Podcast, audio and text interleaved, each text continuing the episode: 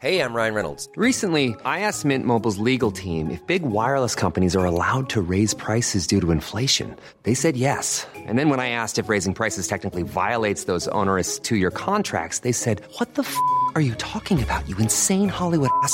So to recap, we're cutting the price of Mint Unlimited from $30 a month to just $15 a month. Give it a try at mintmobile.com slash switch. $45 up front for three months plus taxes and fees. Promo rate for new customers for limited time. Unlimited more than 40 gigabytes per month. Slows. Full terms at mintmobile.com.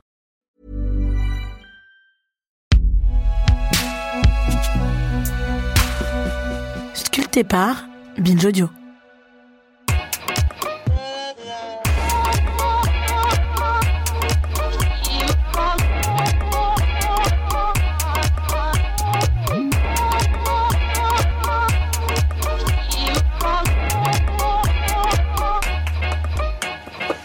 Bonjour Okaya. Bonjour Grace. Bienvenue dans ce nouvel épisode de Kif Taras, le podcast qui saute à pieds joints dans les questions raciales. Comme vous le savez, dans Kif Taras, nous parlons sans complexe d'arabes, d'asiatiques, de roms, de noirs, de blancs, de musulmans, de juifs.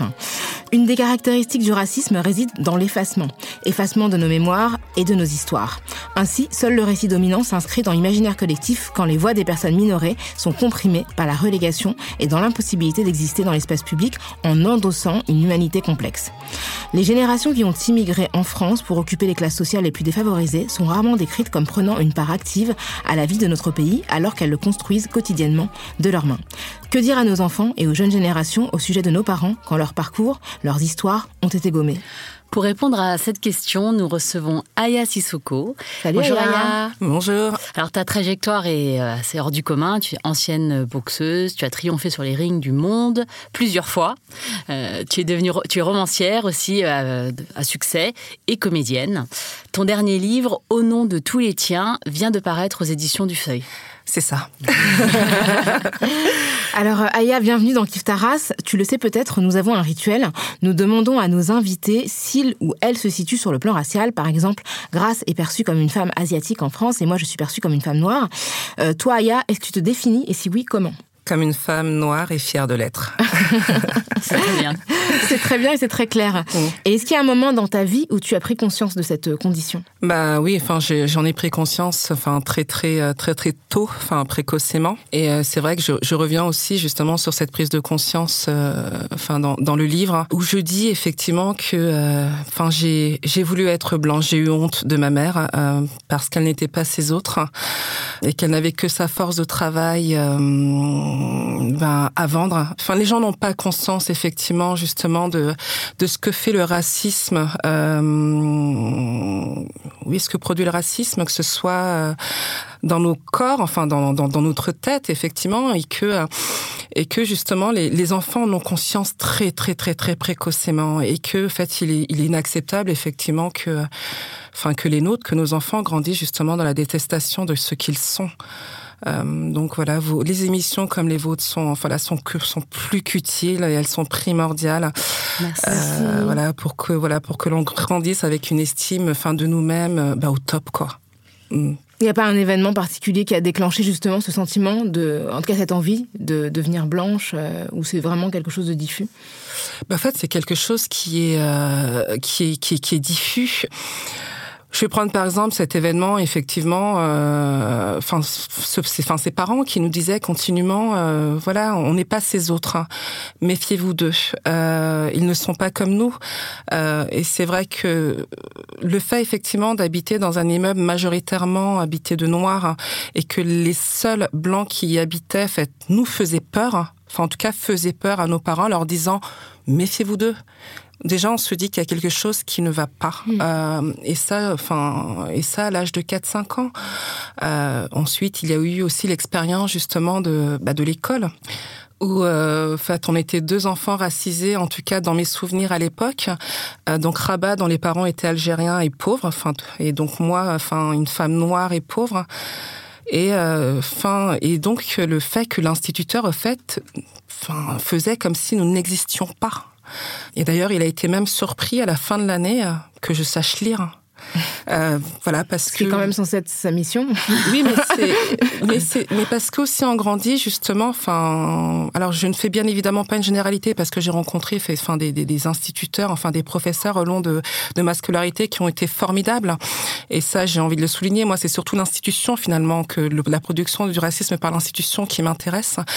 Et donc, oui, les, les, les individus, en fait, n'échappent pas justement à cette représentation que, enfin, des enfants, en tout cas, surtout à notre époque, au fait, des enfants nés euh, euh, dans une classe laborieuse de parents, enfin, noirs et analphabètes, euh, bah, finalement, enfin, s'ils échouent, c'est quelque chose de normal.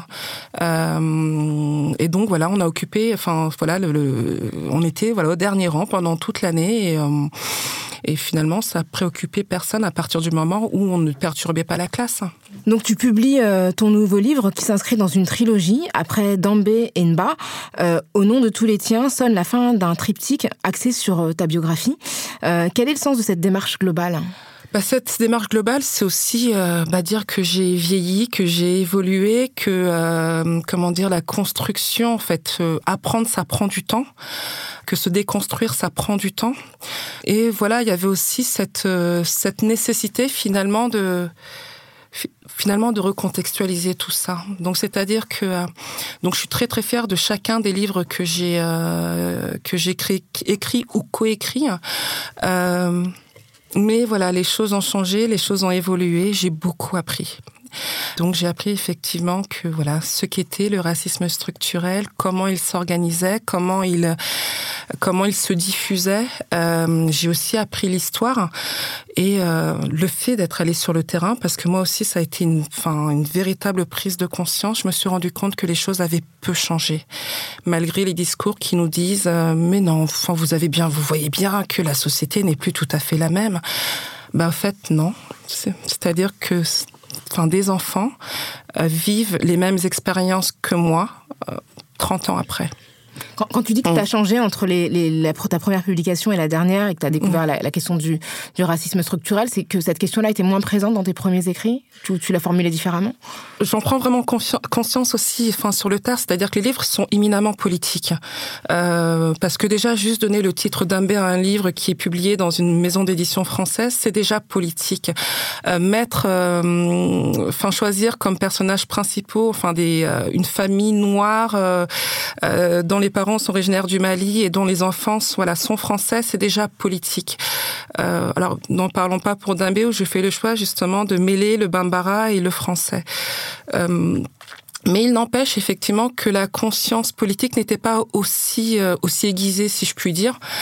Et, là, c'est véritablement dire que voilà, le, racisme est prégnant dans la société française, qu'elle structure finalement nos vies de la naissance jusqu'à notre mort, euh, et que euh, et que voilà, vous, pouvez continuer à nier. Nous, on sait parce qu'on le vit dans notre chair, on le vit au quotidien, et que nos histoires, en fait, c'est ça, quoi. C'est ça, c'est des morts prématurées. Ce livre, tu le rédiges à la première personne à destination de quelqu'un. C'est dans l'optique de transmettre à ton enfant, qui est une fille. Et euh, dans ce livre, tu écris et tu balayes, comme, comme tu dis, comme tu parles d'une conscience politique, tu, balayes vraiment de manière assez... Euh, euh, on va dire exhaustive, même si on peut pas être exhaustive, mais il y a énormément de sujets que tu touches du doigt d'une façon, d'une écriture à la fois légère et profonde. Donc je trouve ça extrêmement beau et, euh, dans cette optique de transmettre donc à, ton à, cet enfant. Euh, et puis je dois dire aussi que tu as sûrement beaucoup de punch, Aya, mais là il y a de la punchline dans tout le bouquin. Euh, il y a notamment cette phrase "Tu n'es pas l'enfant de rien ni de personne" qui revient euh, beaucoup de fois. Et, euh, et donc ça, c'était important pour toi de, de, après t'être centré sur ta propre vie et ton passé, de donner ça à ton enfant. Euh. Parce que pour moi, c'est primordial, le fait finalement que l'histoire, en fait, enfin des miens, en fait, ne se perde pas. Enfin, enfin ma vie, enfin mon frère et moi, en fait, est janolé justement de disparition, de drames, etc. Et donc le fait, fait que de faire perdurer justement cette mémoire, les circonstances dans lesquelles, enfin, ces hommes, ces femmes, ces enfants sont morts, et pour moi quelque chose de primordial parce que ça témoigne en fait aussi d'une histoire, enfin d'une histoire de France, euh, enfin de, de cette histoire qui lie justement, enfin le Mali, donc une anciennes colonies et la France. Euh, ça témoigne aussi justement en fait de ces violences institutionnelles dans le sens où il a fallu quasiment dix ans pour que la justice reconnaisse ma mère hein, comme une victime d'un incendie criminel. Enfin, je veux dire, ce sont des gens qui ont mis le feu dans un immeuble et pourtant il lui faut dix ans justement pour obtenir justice. Euh, et, euh, et ça témoigne aussi de ce statu quo. Moi, je suis assez je suis fatiguée au fait de voir que euh, enfin ces douleurs, enfin ces souffrances euh, continuent à perdurer encore aujourd'hui. Et puis ce qui est aussi au fait intéressant de dire, c'est qu'il y a des mécanismes au fait qui sont constants. Au fait, on, on, disqualifie enfin les groupes racisés toujours de la même manière, qu'il y a des éléments de langage qui reviennent. Euh, et ça, en fait, c'était hyper important, euh, hyper important de le dire. Moi, j'étais très étonnée pendant l'écriture et pendant mes recherches de me rendre compte, par exemple, que, euh, alors parce que c'est vrai que ma fille aussi a une particularité, c'est qu'elle a un père hein, qui a des origines juives. Et donc, euh, je raconte justement les deux pans justement de cette de, de cette identité chez elle. Mais c'est vrai qu'à l'époque, déjà, pour justifier effectivement l'extermination des Juifs, on parlait de menaces bolchevistes et actuellement, on parle de, enfin, d'islamo-gauchisme. Euh, à l'époque, on parlait, euh, enfin, je veux dire, il y a eu tout, enfin toute une série de politiques qui ont permis effectivement de comment dire de de, de, de stigmatiser et de euh, et de comment dire et de euh, comment dire d'exclure en fait finalement les juifs de la société en fait d'en faire des parias au sein de la société et actuellement aussi, il y a toute une série de lois justement qui euh, qui touchent justement les populations musulmanes, etc. Et donc c'était aussi dire que fait l'histoire enfin, est constante et que justement les leviers, les leviers aussi de discrimination sont les mêmes qui sont utilisés aujourd'hui. Donc voilà, le, le temps, voilà, c'est vraiment cette, expert, cette, expert, enfin, de, cette expression Bambara qui dit le monde est vieux mais l'avenir sort du passé. Il va falloir que l'on puise hein, justement dans ce passé pour construire aujourd'hui et, euh, et, réparer demain. Enfin voilà, et prévoir, enfin et, anti, enfin, et construire demain. Mm. Et, et, dans ton livre, tu, tu dis, euh, ça, ça fait écho à ce que tu disais euh, quand tu te, te présentais tout à l'heure. Je porte encore la douleur d'avoir mal aimé ma mère, pas comme j'aurais dû. et tu parles de la honte que tu as éprouvée à son égard. Est-ce que tu peux nous dire d'où venait cette honte et ce que l'écriture de ton précédent livre Nba, c'est un nom qui signifie ma mère en, en bambara, à réparer? En fait, moi, c'est vrai que j'écris toujours dans l'urgence, c'est-à-dire que, enfin, j'écris peu, mais quand j'écris, c'est parce que faut que ça sorte. Euh, et Mba, en fait, aussi, je l'écris parce que je venais de perdre ma mère et qu'il était important justement de, voilà, de, de mettre sur papier avant que, enfin, la mémoire me, me fasse défaut. Et euh, oui, en fait, j'ai mal aimé ma mère parce que justement, la société fait qu'on a honte de nos parents. Euh, en fait, ce sont des personnes qui sont totalement invisibilisées, qui sont même stigmatisées. Enfin, à l'époque, c'était, euh, bah, enfin, vas-y, ta mère, elle parle même pas français. T'as vu comment elle est habillée. Enfin, tu vois, même l'odeur d'encens, effectivement, était était euh, oui, était mal vue, tu mmh. vois. Et, euh, et d'ailleurs, enfin, c'est une représentation en fait qui a été reprise justement par une actrice célèbre, enfin, qui nous parlait de l'odeur, enfin, l'odeur d'encens que ces femmes baladent euh, mmh. sur leur passage. Mais, mais euh, oui, mais et et puis le fait, oui, que ma mère ne parle pas français, effectivement, et que je me retrouve justement dans des positions, je, j'étais les le témoin des humiliations qu'elle subissait, euh, dans les institutions publiques. Enfin voilà tous ces agents qui parlent mal. Euh, euh, et donc le premier réflexe qui a été le mien finalement, plutôt que de la soutenir, ça a été de prendre mes distances avec elle en disant oui mais moi je suis pas comme elle. Et, avec le recul, oui, enfin, je, c'est quelque chose au fait que j'ai du mal à digérer. Euh, parce que je euh, parce que j'ai mal aimé ma mère. Euh, même si effectivement voilà je le temps a fait que ça a été la fin que je me suis j'ai pris conscience effectivement de de tout ce qu'elle avait fait parce que c'est complètement dingue au fait ce que cette femme a réussi à faire euh, dans un laps de temps en fait aussi court. Mais oui, la société française fait qu'on a honte de nos parents. Ouais, et que ça vient pas de toi, mais ça vient de tous les signaux qu'on t'envoie pour que tu te dissocies au maximum mais de l'image qu'elle représente. Mmh. Le principe d'assimilation, c'est quoi? C'est effectivement adopter, fait finalement, fait les codes, enfin, enfin adopter la France et, euh, et, et, faire fi justement de cet héritage qui est celui de nos parents. Mais c'est d'une violence inouïe, enfin ce qu'on demande à des enfants. Bah, J'aime bien cette anecdote dans le livre, euh, justement, quand tu parles de, des interventions en milieu scolaire que tu as pu faire et que tu es face à une classe d'enfants euh, euh, dans laquelle tu te retrouves, euh, tu, tu- tu vois ces visages et tu as l'impression d'être, euh, bah, d'avoir été à leur place. Euh, ils sont même surpris que tu sois auprès d'eux parce que euh, ils, ils te disent on pensait que vous viendriez pas, madame, parce qu'on habite peut-être euh, loin, enfin, de la cité. Et, et tu fais cette- ce parallèle entre euh, leurs parents et euh, des héros, des héroïnes grecques. Des, des personnes qui ont quitté, qui, ont, qui sont parties en exil pour euh, bah, conquérir le monde ou bien pour euh, trouver une, meilleure, euh, une meilleure destinée. Et ensuite, tu, tu racontes comment euh, les yeux de cette petite fille à qui tu le dis s'éclairent en fait parce qu'elle elle a réussi. Enfin, elle comprend ce que tu veux dire et elle comprend le chemin qu'on parcourt, enfin, que parcourent ses, ses parents, qui continuent à le faire d'ailleurs, je pense, à se battre. Et ça, ça, ça fait tilt parce que personne leur avait, personne n'avait fait ce parallèle-là peut-être euh, dans, leur vie. Bah, en fait, ouais, c'est, enfin, c'est, ça a été une après-midi au fait qui était même complètement dingue. En fait, ce qui est formidable avec les enfants, c'est qu'ils t'obligent continuellement justement à trouver, enfin, des, des, des, réponses. En fait, c'est, c'est, enfin, les questions sont tellement spontanées que parfois tu te trouves toi très rapidement, enfin, déstabilisé. Et pourtant, j'ai, j'ai plusieurs, enfin, depuis la sortie de, Nam, Am- de Dambé, enfin, je suis allée à la rencontre de plusieurs milliers d'enfants en fait et euh, et là ouais cette jeune fille au fait qui euh, ouais qui rumine Enfin, parce que je dis effectivement que nos, nos parents sont des héros et des héroïnes. Et je la vois ruminer, je la vois ruminer. Instinctivement, je sais, au fait, euh, je sais que qu'elle n'est pas d'accord avec ce discours. Et, euh, et, euh, et ouais, et donc voilà, il a fallu prendre le parallèle des héros grecs parce que je me suis dit, bon, ça doit être au programme scolaire, donc ils ont déjà dû étudier euh, la mythologie. Et voilà, juste le fait justement de déplacer le curseur.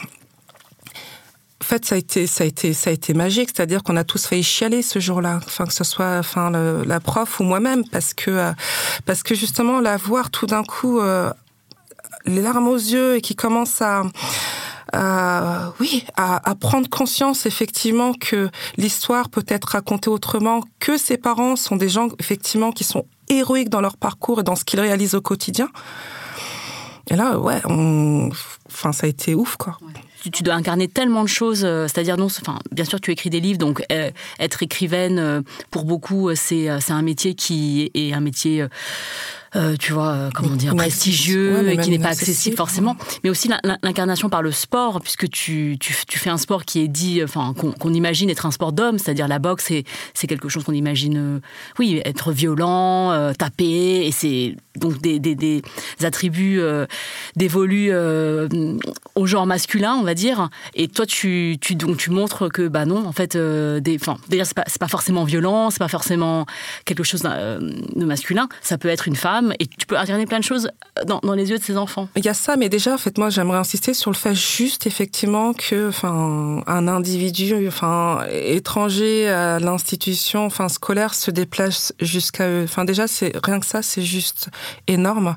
Puis oui, après, effectivement, c'est vrai que, en fait, mon profil est tellement atypique et tellement large qu'effectivement, ça, ça, les, ça, les, ça les surprend, mais ce qu'il est, sincèrement, c'est euh, à un moment donné, ils oublient très très vite justement en fait euh, ce que, enfin ce que tu as pu réaliser, c'est vraiment le le fait de, elle est là, elle se met à un autre niveau et on échange et on peut échanger effectivement de, enfin de tout quoi.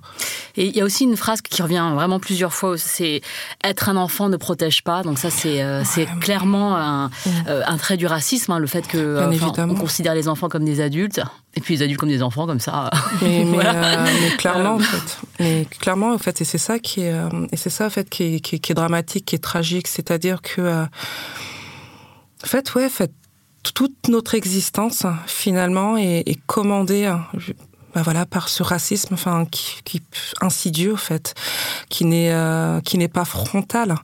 Euh, moi, c'est pour ça qu'à un moment donné, je dis moi le racisme entre guillemets, enfin voilà, qui m'est dit de manière voilà très très frontale. Je m'en fous, j'en fais mon affaire. Mais tout ce racisme qui détruit, enfin qui détruit les corps de manière insidieuse, c'est juste insupportable et ça commence dès l'enfance. Et, euh, et ça, ben, ouais, c'est insupportable parce qu'au fait, tout, enfin, tout ce que l'on fait là, en fait, que ce soit vous, que ce soit d'autres autres- d'autres autrices, au fait, on le fait aussi justement pour cette jeunesse et pour nos enfants. On va écouter un petit son. Ouais, d'un rappeur auquel tu rends hommage dans ton livre. Ouais, citant. ah, j'adore.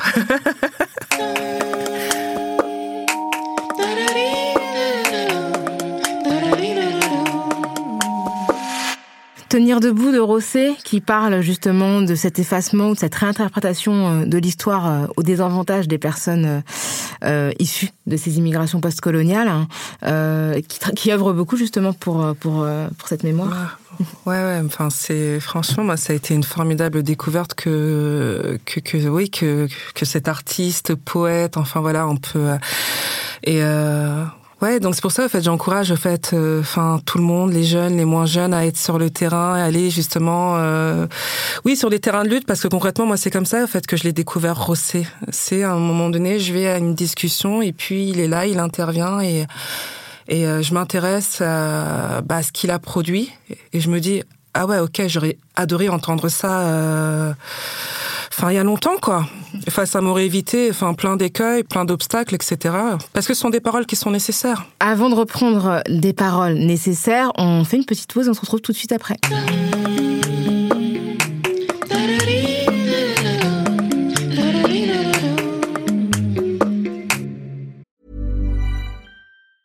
Hey, I'm Ryan Reynolds. Recently, I asked Mint Mobile's legal team if big wireless companies are allowed to raise prices due to inflation. They said yes. And then when I asked if raising prices technically violates those onerous two year contracts, they said, What the f are you talking about, you insane Hollywood ass?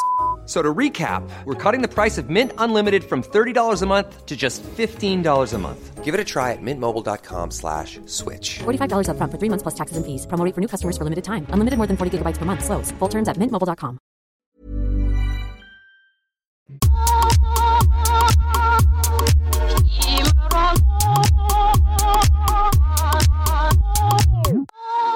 Alors Aya, euh, on parle de ton histoire et ton histoire, c'est aussi celle de la violence euh, raciste. Le 27 novembre 1986 survient le drame de ta vie. Euh, tu as 8 ans, ton père et ta sœur trouvent la mort dans un incendie criminel. Euh, puis c'est ton frère qui décède 11 mois plus tard d'une méningite mal diagnostiquée. Comment tu comprends les liens entre ces drames horribles et euh, le racisme? Alors c'est avec le recul, hein, bien évidemment. Donc je comprends effectivement que ce sont des violences. euh, Donc il y a le drame en lui-même, c'est-à-dire des individus qui mettent le feu, mais ça effectivement c'est euh, voilà je je mets de côté. Mais moi c'est justement la confrontation avec l'institution. Euh, je le répète, au fait, ce qui a été hyper violent aussi. C'est-à-dire qu'en fait, c'est une famille qui peut pas faire son deuil parce qu'elle rentre effectivement dans une lutte pour obtenir justice, pour obtenir le statut de victime et que c'est euh, c'est quasiment dix ans en fait où on flingue la vie d'une famille. Voilà, ce sont des décisions de justice qui euh, qui sont prises mais qui ne se contredisent, qui ne se ressemblent pas. C'est des expertises qui font payer alors que l'argent manque déjà et qu'il faut voilà qu'il faut de, enfin qu'il faut euh, emprunter à la banque.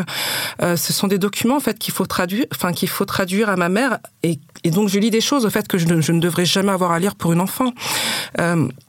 Et pour ce qui est aussi de l'institution, enfin hospitalière, c'est aussi se dire que cette femme, en fait, se rend à l'hôpital et qu'on la, quand, qu'on lui dit de rentrer avec juste une boîte d'aspirine. Et, en fait, et ça justement, c'est insupportable. Alors moi, certains m'ont dit oui, mais bon, peut-être c'est parce qu'elle parlait pas français. Mais j'ai rigolé au fait. Enfin, j'ai rigolé. Enfin, j'ai rigolé. Enfin, je. Enfin. C'est nerveux, ouais. Ouais, voilà, c'est nerveux dans le sens où je me dis, mais euh, et puis tous les gens effectivement qui perdent connaissance, qui sont dans le coma, ils font comment? Bah, ils sont dans le coma, on les soigne pas. Enfin, enfin, je sais pas, mais tu vois, Ouais, C'est pas, une- c'est pas une bonne. euh, c'est pas en fait, c'est un argument qui est euh, qui, qui est recevable. En fait, la réalité aussi, c'est que concrètement, c'est que parce que c'est une femme effectivement qui parlait pas le français, les gens ont pensé effectivement qu'elle allait euh, qu'elle allait renoncer. Et ils ne s'attendaient absolument pas à faire face justement à une, euh, bah, une oui, à m'assurer d'un cirage parce que c'est comme ça que s'appelait ma mère, bah, qui lâcherait pas, qui lâcherait pas. Et donc, euh, et euh, mais qu'est-ce qu'il en faut effectivement de force, de détermination, enfin d'énergie pour obtenir justice en France? Et, et tu as dit, parce que l'incendie est criminel, c'est avéré, et tu Mm. nous as dit tout à l'heure que l'immeuble était en majorité habité par des personnes noires. Est-ce que tu penses que c'était un incendie qui était raciste ou euh, Bah, en fait, été un incendie qui a été revendiqué par un groupuscule d'extrême droite. Et il faut savoir aussi que, enfin, dans la même période, il y a plusieurs immeubles occupés majo- très, très majoritairement par, mes- par des familles d'immigrés qui ont été, euh, qui ont été incendiés. Donc, en fait, notre cas n'est même pas un cas particulier. Enfin, dans le 20e arrondissement, d'ailleurs, il y a eu des grandes manifestations qui ont suivi justement le, le, enfin, ces drames. Euh, mais bon. Ouais, ça il n'y a jamais jamais eu été, de euh, coupable. Il n'y a jamais il a eu de jamais eu surtout de, même de réponse politique parce que c'est. c'est- de prise en charge des victimes, c'est ce que demandait Ouais. ta mère quand elle a fait ce procès qu'elle a qu'elle a mené seule, euh, enfin euh, Bah, avec toi, enfin avec les enfants. moi, quoi. et puis, oui. bon, après, effectivement, là aussi, c'est pour ça que moi, je fais toujours une, di- une différence entre l'institution et les individus. Et puis, et puis aussi avec des individus qui sont dit on ne peut pas accepter l'injustice, donc ils l'ont aussi euh, soutenu dans ces démarches. Mais euh, en tout cas, on se résigne plus facilement, effectivement, à, euh, au drame quand il s'agit d'individus racisés et pauvres. Mm. Et, euh, et ça, c'est vraiment quelque chose qu'il faut souligner et, et de, et de toute façon qui commande même en fait les, les rapports de, enfin les rapports de force et les grilles de lecture qu'on peut même avoir actuellement dans d'autres contextes, c'est-à-dire ah bah finalement ils étaient pauvres et ils étaient racisés, donc bah, on accepte, voilà, on accepte plus facilement l'injustice. Voilà, quoi, on ouais. accepte plus Mm. facilement l'injustice quand ça les concerne. Alors que c'est toujours inacceptable pour n'importe qui. Mais c'est pour ça qu'il y a cette autre phrase qui revient continuellement dans mon livre, pour que tous les hommes restent des hommes. Et ça, pour le coup, c'est... Elle fera ses choix, ma fille, elle ne m'appartient pas. Et puis de toute façon, on met pas au monde un enfant justement pour qu'il soit à notre image. Par contre, il faut que tous les hommes restent des hommes et garde cette phrase en tête pour, pour, enfin, pour faire aussi les meilleurs choix pour le, pour le collectif, au fait. Donc je mets au défi euh, quiconque de lire le livre de Aya Sissoko et de ne pas pleurer. parce que tu racontes des choses euh, très très vraies, très très dures, pas parce que euh, parce que la vie est dure en fait, juste tu tu parles d'une vie et donc tu parles aussi de cette cette méfiance qu'on a que qu'on intériorise à l'égard des personnes blanches qui représentent l'autorité et l'arbitraire. Donc je te cite quand tu dis ça. Il y a plusieurs euh, an- anecdotes, enfin plusieurs histoires. Tu racontes euh, l'expérience de ta mère face à l'administration et, plus particulièrement à un contrôleur dans les transports euh, et euh, le fait que bah, on lui passe rien en fait à ta mère quoi ça faut, faut- faut qu'elle soit toujours en règle ça est-ce que tu peux nous, ra- nous Mais pas que ça ma mère, en fait. Oui. C'est-à-dire qu'on nous passe rien tout passe court. C'est-à-dire que même moi, encore aujourd'hui, enfin, peu importe, faites le parcours qui est le mien, en fait, c'est qu'on nous passe rien. Et c'est, on est, en fait, on est, enfin, moi, encore maintenant, je me rends compte que j'ai véritablement intériorisé le fait de faire attention tout le temps à ce que je peux dire, etc. Parce que, euh, parce que j'ai toujours été dans, sur le qui-vive. Mais Non, ceci, non, mais- ce qui m'a permis effectivement de me sortir enfin de, de, fin, de tous les pièges qui m'étaient tendus euh, euh, tout au long de ma, ma vie. Enfin, c'est-à-dire que la candeur, en fait, c'est pas fait pour nous. Non, moi, le- sur le, Ouais. enfin, je te coupe, Ouais. pardon, sur le truc du transport, moi, je, je, je suis complètement, Mm. euh, j'ai vraiment vécu ça aussi, c'est-à-dire que je, j'ai des, des- potes, j'ai une, j'ai une copine. Euh, qui me raconte souvent qu'elle elle, elle fraude tout le temps le métro en fait Euh, ça la bah, elle est blanche hein, donc euh, elle fraude tout le temps le métro et ça tu vois pour elle c'est presque normal pas- enfin payer le métro c'est presque un truc. Mais moi en fait quand elle me dit ça à chaque fois je me dis mais moi je peux pas faire ça en fait parce que l'autre fois l'autre fois j'avais pas ma en fait j'avais pas ma moi j'ai trois enfants donc j'ai une carte famille nombreuse. Mhm. Et euh, des fois, elle expire, ma carte famille nombreuse. Donc, euh, il faut que je la refasse. Et, euh, et, donc, euh, elle avait expiré, euh, je pense, deux, trois mois. Et c'est vrai que j'avais pas. C'est ma faute, tu vois. Mais j'explique au gars, je lui dis, euh, je suis avec mes enfants, en fait, ils n'ont pas 18 ans. Donc, en fait, ma carte, elle est encore valable. Il faut juste que je, je, je m'en occupe. Et le mec m'a dit, non, non, madame. Mais.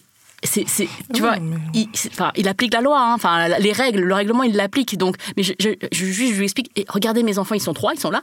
Ils m'appellent maman. C'est incroyable. Et, Ils étaient euh, présents. Non, et- ça et- fou, en fait, j'avais la carte périmée, elle était périmée de trois mois, et je lui dis voilà, enfin, faites-moi. En trois mois, ils sont pas devenus majeurs. Ouais, mais voilà, non, bah, ils vous- sont là, vous le voyez, non, mais vous le voyez. Et- ils sont là en Et plus. le gars, il m'a dit non, je suis désolée, c'est comme ça. Et je me suis dit, je pensais à ma, à ma pote qui, elle, elle, elle resquille et elle dit au gars, non, mais je suis désolée, le train arrivait et euh, j'ai dû courir. Il me dit, ouais, allez-y, madame.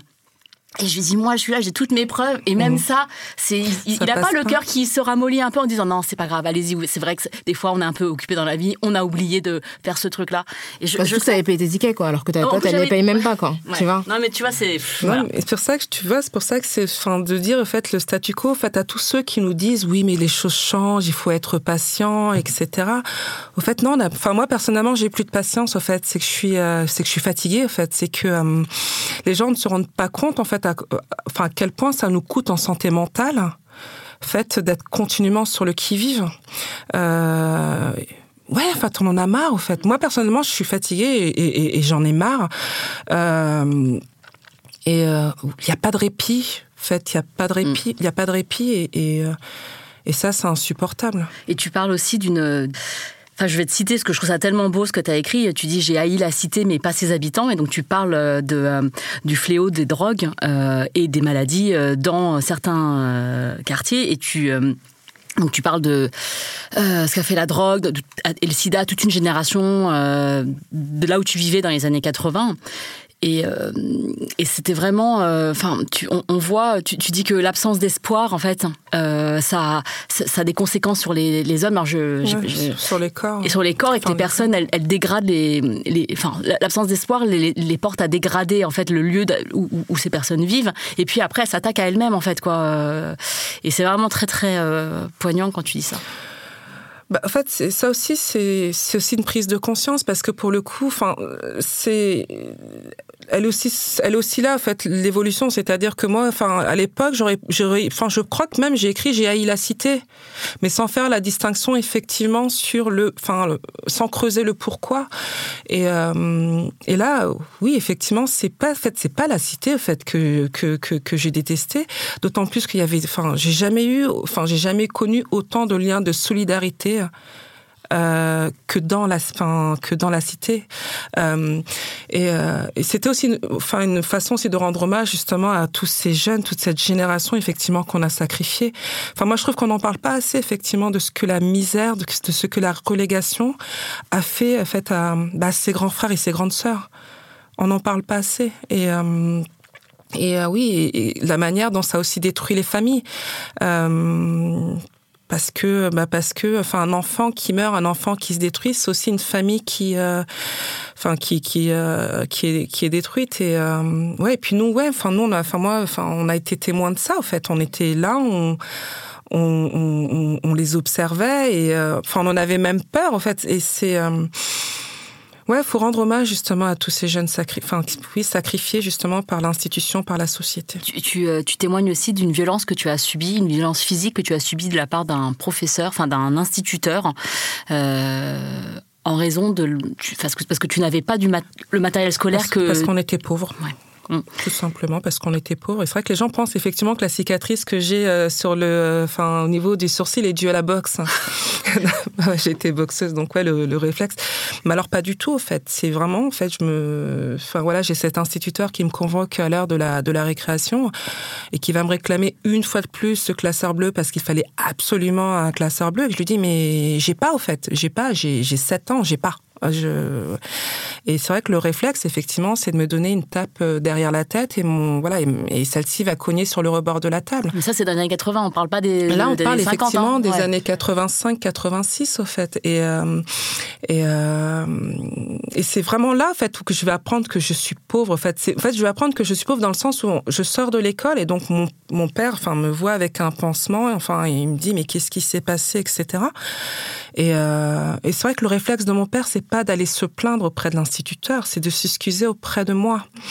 Et là, je me rends compte effectivement qu'il y a quelque chose qui va pas, c'est-à-dire que mon père, et pourtant mon père c'était un homme, enfin qui faisait au moins euh, entre 1m85 et 1m90, euh, et même cet homme-là, fait, va, lui, va baisser les yeux auprès de moi. Parce qu'au fait, c'est lui aussi qu'on humiliait à travers moi. C'est une façon, c'était une manière de lui dire, mais enfin, vous êtes incapable de nourrir votre famille. Alors que cet homme se levait, enfin, tous les matins pour aller travailler sur les euh, sur les chantiers, euh, enfin, sur les chantiers de construction, parce qu'il était ouvrier en bâtiment. Et c'est vraiment quelque chose. C'est pour ça qu'à un moment donné, j'ai cette phrase où je critique justement. Euh, fait, tous ces quelques-uns, effectivement, qui, qui, qui, ne connaissent rien à la dignité en réalité, qui osent nous juger à nous, qui sommes en train de trimer quotidiennement pour pouvoir élever nos enfants dignement, enfin, par l'insulte, par l'invective, par la stigmatisation. Mais qu'est-ce que vous en connaissez, vous, à la dignité? Est-ce que vous avez, enfin, comme ma mère qui est, enfin, qui était femme de ménage et qui tous les mois, en fait, comptait, fait, au centime près pour pouvoir payer son loyer, nous nourrir, etc. En fait, vous en connaissez quoi, vous, à la dignité? Vous y connaissez rien du tout, donc franchement, taisez-vous, faites fermer vos gueules. Enfin, je suis vulgaire, mais fermez vos gueules, clairement. Et euh, bah, la, vulgarité, c'est aussi le langage de la colère, et c'est une colère que, qui s'est exprimée très tôt chez toi. Euh, est-ce que c'est lié à la manière dont la boxe est entrée dans ta vie? Ouais, la colère déjà c'était vraiment l'injustice et c'est vrai que la boxe, ouais, et c'est vrai que la boxe au fait ça a été un enfin le premier outil au fait qui m'a permis justement de canaliser cette colère parce que c'était une enfin tu vois enfin moi je me faisais du mal. Mm. je faisais du mal aux autres. Euh, et donc à un moment donné oui j'ai eu enfin j'ai eu la chance effectivement de tomber sur ce sport. Mais il y a eu la boxe mais il y a aussi aussi beaucoup beaucoup la lecture. C'est-à-dire que je suis une enfant qui a toujours lu très très très tôt. Euh, ça c'est vraiment essentiel. J'ai bah, d'ailleurs le titre du livre Au nom de tous les tiens est inspiré effectivement d'une de les, enfin d'une de mes lectures d'adolescence qui m'a beaucoup beaucoup marqué. Donc c'est le livre de Martin Gras Au nom de tous les, euh, au, nom de tous les miens. Et euh, ouais et la boxe a été un formidable exutoire. Euh, mais là, il est aussi important aussi de souligner que ce n'est pas parce qu'on est issu d'un quartier populaire qu'il n'y a que le sport, effectivement, pour nous. Euh, voilà, il y a, les arts, il y a, y a la scène, il y a l'écriture. En fait, c'est véritablement ouvrir le choix des possibles pour tous nos gamins. À un moment, euh, surtout lors de la promo de ton premier livre, Dambé, tu as refusé de jouer ces élèves exemplaire de la République, qu'on montre comme exemplaire euh, de ton parcours personnel et sportif, tu as senti qu'on exigeait de toi euh, que tu fasses allégeance à la République, que tu sois, que tu incarnes cet exemple que la République euh, bah, est, est, un ascenseur social formidable, nous sortait de là où on, enfin, mmh. était nécessaire pour notre épanouissement et était vraiment fonctionnait bien. Donc, comment comment t'as ressenti cette cette cette injonction et comment t'as réagi? Au fait, cette injonction, en fait, elle s'est répétée à plusieurs reprises et à un moment donné, c'est aussi pour ça, en fait, à un moment que j'ai décidé de de de tout couper, de tout couper. Euh, C'est-à-dire de plus paraître dans les médias, c'est ça? Ouais. Mm. Et même encore maintenant, enfin, je t'avoue que mm. euh, j'ai, voilà, voilà, je, je, je, me méfie, euh, je me méfie, ouais, comme le, le, lait sur le feu, enfin de, fin des médias, parce que c'est vrai que mon parcours, en fait, avait ça, effectivement, sportive, enfin, passé par les bandes Sciences Po, donc en termes de de entre guillemets de figures qui représenteraient justement en fait voilà le mérite républicain etc en fait c'était juste quelque chose de parfait. En fait moi je vois enfin voilà il y a des personnes enfin haut placées qui sont venues jusqu'en bas de chez moi pour me de voilà pour me dire que ce serait intéressant effectivement que je et euh, et euh, non, mais non non parce que euh, parce que justement c'est en fait, à un moment donné, j'ai compris effectivement que si je prenais pas du recul, au fait, je risquais de, de me perdre moi-même. Euh, et puis, enfin, moi, c'est vrai que je me souviens toujours de cette anecdote, au fait, de, de, de, de ce, euh, enfin, de ce journaliste qui est devenu un chroniqueur, enfin, très célèbre, où on avait, on était sur une émission justement pour parler de mérite républicain et qui, euh, et donc moi, en fait, à l'époque, enfin, je sais pas, on devait être en 2013, un truc comme ça, je lui parlais, ben non, en fait, le mérite, enfin, l'ascenseur social ne fonctionne pas, il suffit juste de se baser sur les études PISA pour se rendre compte que la France est l'un des pays les plus inégalitaires euh, où la reproduction sociale enfin joue son plein, etc.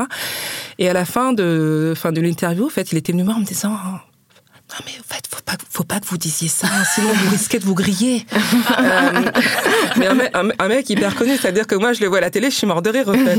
Et enfin, enfin, je veux dire l'opportunisme en fait de certains en fait, parce que c'est aussi ça en fait que je dénonce aussi, c'est-à-dire que voilà, il y a des gens en fait, il n'y a pas de conviction, c'est véritable. Enfin, c'est ouais, les gens jouent leur carrière et mm. peu importe effectivement que, enfin, leur posture ait des conséquences sur le quotidien de millions d'individus. C'est-à-dire, en fait, il est, euh, certaines personnes sont encouragées à développer publiquement un certain discours pour bah, euh, faire carrière. Bien, euh, bien évidemment, mais mm. après, à un moment donné, enfin, Rokaya, faut, enfin, Rokaya, grâce, faut pas se mentir. Je veux dire, c'est risqué actuellement de prendre la parole sur ces sujets-là. Enfin, je mm. pense que tu es bien placé pour le, voilà, pour en parler. On a une petite idée. Voilà. non, mais voilà. Donc, c'est, il faut le dire effectivement que, en fait, c'est risqué effectivement de s'exprimer sur des questions, enfin, enfin, de la race, des discriminations, de dire effectivement effectivement que la France est un pays inégalitaire, euh, etc. C'est assez risqué parce que effectivement, ben oui, enfin vous risquez effectivement de ouais de vous prendre plein de taquets, d'être euh, pointé du toit, d'être stigmatisé, de dire effectivement que vous n'aimez pas la France, euh, la France on l'aime ou on la quitte. Voilà, c'est terrible. C'est terrible, enfin, ce musellement de la parole. Mm. Et euh, le, pour en revenir à, à, ton, à ton livre, le passé des aïeux de ta fille, c'est aussi celui de l'antisémitisme européen et du racisme d'État français euh, avec les déportations. Qu'est-ce que tu as tenu à lui transmettre sur ce sujet particulier? Bah déjà lui dire, enfin moi c'est vrai qu'il y avait, euh, bah déjà être français ne protège pas en fait. Mm. En fait pour moi c'est juste essentiel de le répéter, c'est-à-dire que euh, être français ne protège pas de l'arbitraire, ne protège pas de l'arbitraire raciste. Euh, bah d'ailleurs en fait euh, voilà, c'est-à-dire que, enfin, du côté, enfin, du côté paternel, en fait, pendant la Seconde Guerre mondiale, sur une famille de, enfin, sur une famille de six, il y en a cinq qui sont déportés. Et pourtant, en fait, ils étaient naturalisés français français. Euh, de la même manière que être un enfant ne protège pas. Euh, et que, euh, voilà, quand la machine se met en branle, en l'occurrence le fascisme, au fait, bah, si t'as pas la bonne couleur de peau, ben tant pis quoi. Et, c'est vrai que ça fait ça fait écho aussi à, ce qu'on vit actuellement quand, comme je dis.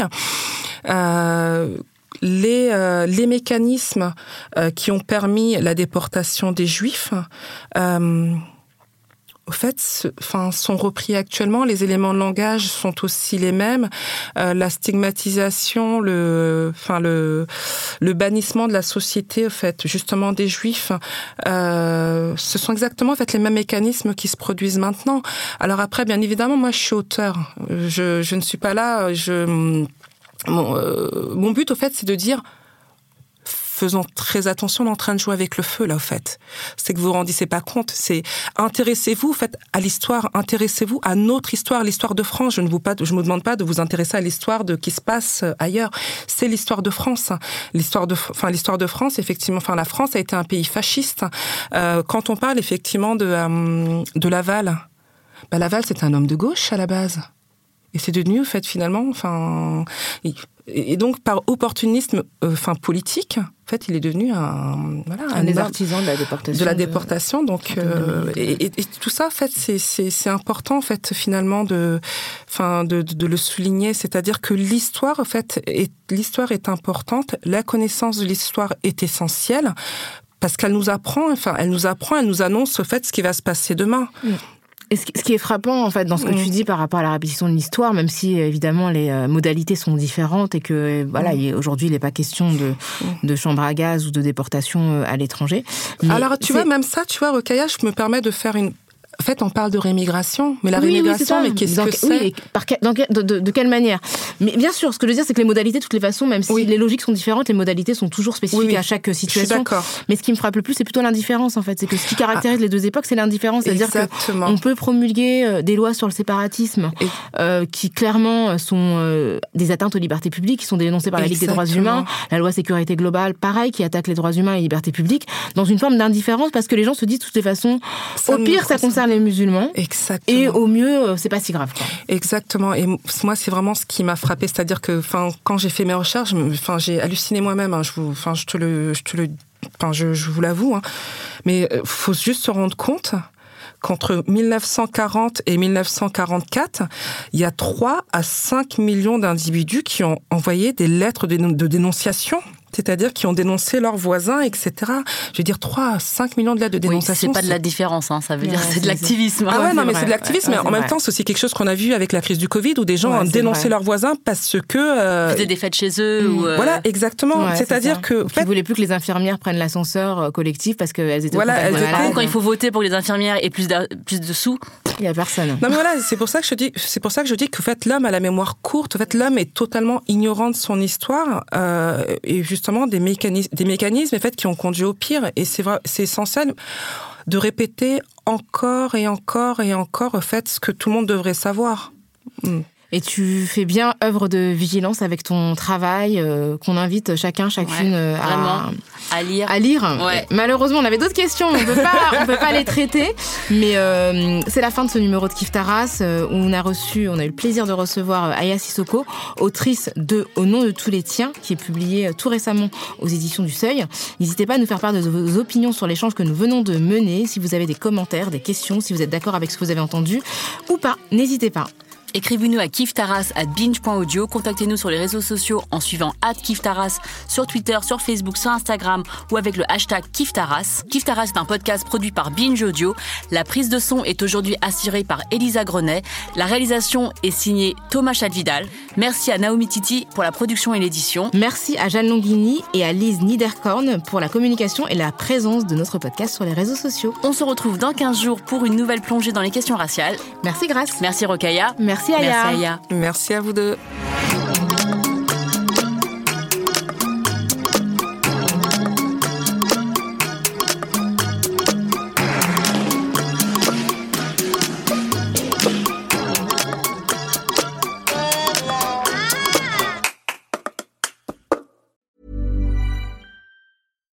When you make decisions for your company, you look for the no-brainers. And if you have a lot of mailing to do, stamps.com is the ultimate no-brainer. It streamlines your processes to make your business more efficient, which makes you less busy. Mail checks, invoices, legal documents, and everything you need to keep your business running with stamps.com. Seamlessly connect with every major marketplace and shopping cart. Schedule package pickups and see your cheapest and fastest shipping options from different carriers with rates up to 89% off USPS and UPS rates. And with the stamps.com mobile app, you can take care of mailing and shipping wherever you are. Make the same no-brainer decision as over 1 million other businesses with stamps.com. Sign up with code program for a 4-week trial plus free postage and a free digital scale. No long-term commitments or contracts. That's stamps.com. Code program.